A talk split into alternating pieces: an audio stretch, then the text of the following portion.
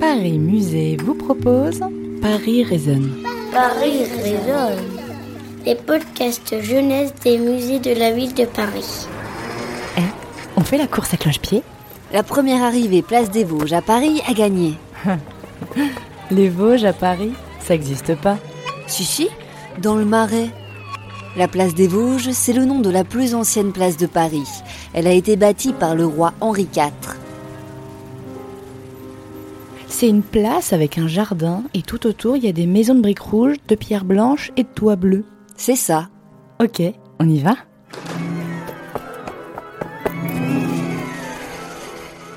Beaucoup de familles nobles ont habité ici, place des Vosges. Et le grand écrivain Victor Hugo s'y est installé avec sa famille en 1832. Là, dans cette maison qui est juste devant nous, au numéro 6. Ah, et il était roi aussi, Victor Hugo? Mais non, lui c'est un écrivain. D'ailleurs, un de ses amis, Alexandre Dumas, qui était écrivain aussi, lui a fait un clin d'œil en situant l'adresse de Milady, la méchante dans les Trois Mousquetaires, à cette même adresse. Écoute, j'ai entendu des voix d'enfants venant de la maison de Victor Hugo. Ça ne m'étonne pas. En plus d'être un écrivain très célèbre et un homme politique, il était un père de famille et un grand-père très investi. On entre dans sa maison? Oui, viens. Regarde, des portraits d'enfants. Et là, il y a leur nom. Léopoldine, Charles, François Victor, Adèle. Quand il s'installe dans l'appartement, au deuxième étage, Victor Hugo a 30 ans. Il est marié à Adèle Fouché, il a quatre enfants, et plus tard, il aura aussi des petits-enfants. Tu peux voir leurs portraits sur les murs. Oui, c'est bien eux. Être père et grand-père, c'est tout un art. J'en ai fait des poèmes. Ah La statue Elle a parlé Là, la tête, là, sur le buste en marbre Oui, bonjour, Victor Hugo, enchanté. Je vivais ici il y a 180 ans. Et je continue discrètement de veiller sur ma maison. J'observe les allées et venues. Je vous présente mon logis, où j'ai vécu avec ma famille. Ah ben, merci bien, monsieur Hugo, de nous accueillir. Tout le plaisir est pour moi. Cette maison manque d'enfants ces temps-ci. Alors vous êtes les bienvenus. Ça me rappellera le temps où Georges et Jeanne, mes petits-enfants, venaient me réveiller dans ma chambre chaque matin. Lorsque l'enfant paraît, Victor Hugo. Lorsque l'enfant paraît, le cercle de famille applaudit à grands cris. Son doux regard qui brille fait briller tous les yeux, et les plus tristes fronts, les plus souillés peut-être, se dérident soudain à voir l'enfant paraître, innocent et joyeux. D'où viennent ces cloches qui sonnent? Et le bruit du tambourin? Hein? Et une chèvre? Je crois rêver. Ces sons proviennent du roman Notre-Dame de Paris. C'est Victor Hugo qui a écrit ce roman célèbre dans le monde entier. L'histoire de Quasimodo, le bossu, d'Esmeralda, la bohémienne, et de sa chèvre, Jali. Quand il emménage dans cette maison, ce roman a déjà été publié et Victor Hugo est hissé au rang des plus grands auteurs. La Esmeralda était une créature inoffensive et charmante. Jolie, à cela près d'une moue qui lui était particulière, une fille naïve et passionnée, ignorante de tout et enthousiaste de tout. Folle surtout de danse, de bruit, de grand air, une espèce de femme abeille, ayant des ailes invisibles aux pieds et vivant dans un tourbillon.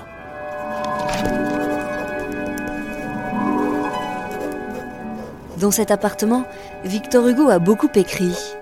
De la poésie, du théâtre, un récit de voyage, des discours politiques. Et il commence à écrire le roman Les Misérables.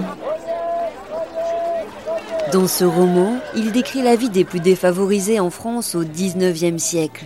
On y retrouve aussi les enfants. Les enfants, à l'époque, ce sont des êtres misérables, privés de voix. Alors Hugo, dans Les Misérables, donne de l'importance à Cosette, une pauvre enfant maltraitée et exploitée par les adultes. Les Misérables de Victor Hugo. On la nourrit des restes de tout le monde. Un peu mieux que le chien, un peu plus mal que le chat. Le chat et le chien étaient du reste ses commensaux habituels. Cosette mangeait avec eux, sous la table, dans une écuelle de bois pareille à la leur. Victor Hugo dénonce tout cela, pour que tout le monde ouvre les yeux sur la triste réalité, pour dire qu'il faut prendre soin des enfants, qu'ils sont les femmes et les hommes de demain. Oh, ça sent la mer ici. Nous voyons Victor Hugo, les cheveux au vent et le regard triste. Nous sommes dans la salle consacrée à son exil, car la vie de Victor Hugo n'a pas été toute rose. C'était un homme engagé pour la liberté et les droits du peuple. Et à l'époque, ce n'était pas toujours bien vu, si bien qu'il a été banni de France et forcé à l'exil quand il avait 50 ans. Quoi? Banni? Ça veut dire chassé de France. Ah, il a fait de grosses bêtises? Non, enfin, pour certains, oui. Il était député de l'Assemblée de la République et il s'est opposé au coup d'État de Louis-Napoléon Bonaparte. Mais comme Louis-Napoléon a réussi à devenir empereur, il s'est fait bannir. Je comprends. Victor Hugo refuse d'obéir à cet homme qui a volé le pouvoir au peuple. Il l'appelle Napoléon le Petit pour se moquer. Mais à l'époque, il est interdit de critiquer le pouvoir en place. Alors, pour le punir, il est chassé de son pays, la France. Et où est-il allé? Tout d'abord en Belgique, mais on le chasse aussi là-bas. Puis il va sur les îles anglaises de Jersey et Guernesey au large de la Normandie. À Guernesey, il vit avec toute sa famille dans la maison de Hauteville. Hauteville House. Le caractère spectaculaire de l'aménagement de la maison est rapidement connu sur l'île. Et au troisième étage, il fait construire une pièce entièrement vitrée où il travaille face à la mer, qu'il nomme Look Out. Regarde au dehors. On me dit que vous habitez une demeure haute, poétique et qui ressemble à votre esprit, et que vous vous sentez heureux dans le fracas du vent et de l'eau. Lettre de Charles Baudelaire à Victor Hugo. C'est dans ce décor de métal, de verre et de lumière qu'il a trouvé l'inspiration pour écrire d'autres chefs-d'œuvre, comme Les Travailleurs de la mer ou L'homme qui rit. L'homme qui rit Genre euh, le Joker dans Batman? Eh oui, figure-toi que c'est ce roman qui a inspiré le Joker. Le méchant dans Batman. Fidèle à l'engagement que j'ai pris vis-à-vis de ma conscience, je partagerai jusqu'au bout l'exil de la liberté. Quand la liberté rentrera, je rentrerai. Et il a fini par rentrer? Oui, 18 ans plus tard, à la chute de Napoléon III et du Second Empire, Victor Hugo rentre à Paris. Eh ben dis donc, il s'en est passé des choses dans sa vie. On le ressent vraiment dans cette maison. Victor Hugo écrit peut-être des romans, mais c'est sa vie qui est un vrai roman. Et cette maison, c'est une évocation de l'ensemble de sa vie et de son œuvre. Tu peux découvrir et ressentir toute l'atmosphère dans laquelle il vivait avant l'exil, pendant l'exil et à son retour d'exil. Beaucoup de peintures et de sculptures présentes ici évoquent les personnages ou les scènes de ses écrits. Car en plus d'être écrivain, Victor Hugo était aussi un grand décorateur. Regarde ses intérieurs. Hugo est passionné par la décoration et les meubles. On le voit dans certaines pièces de la maison. Il s'inspire du Moyen Âge avec l'art gothique ou encore de l'art asiatique avec son salon chinois. Il achetait des tas d'objets, des tapisseries, des porcelaines, des meubles.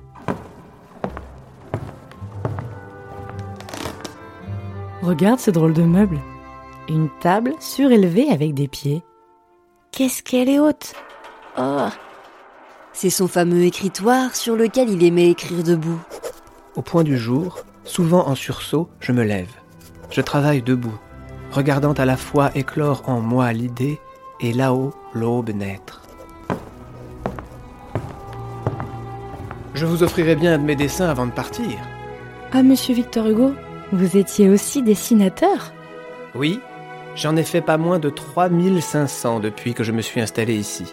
Mes principaux chefs-d'œuvre sont conservés dans cette maison. Waouh Face à nous, un mur de dessin.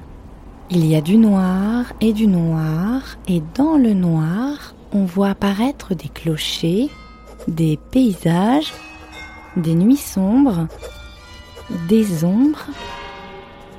Hugo dessinait sur du papier, le plus souvent à la plume et à l'encre brune. Il n'hésitait pas à attacher sa feuille avec du charbon. On raconte qu'il essayait aussi régulièrement de dessiner de sa main gauche ou sans regarder la feuille, de façon à laisser son inconscient réaliser l'œuvre.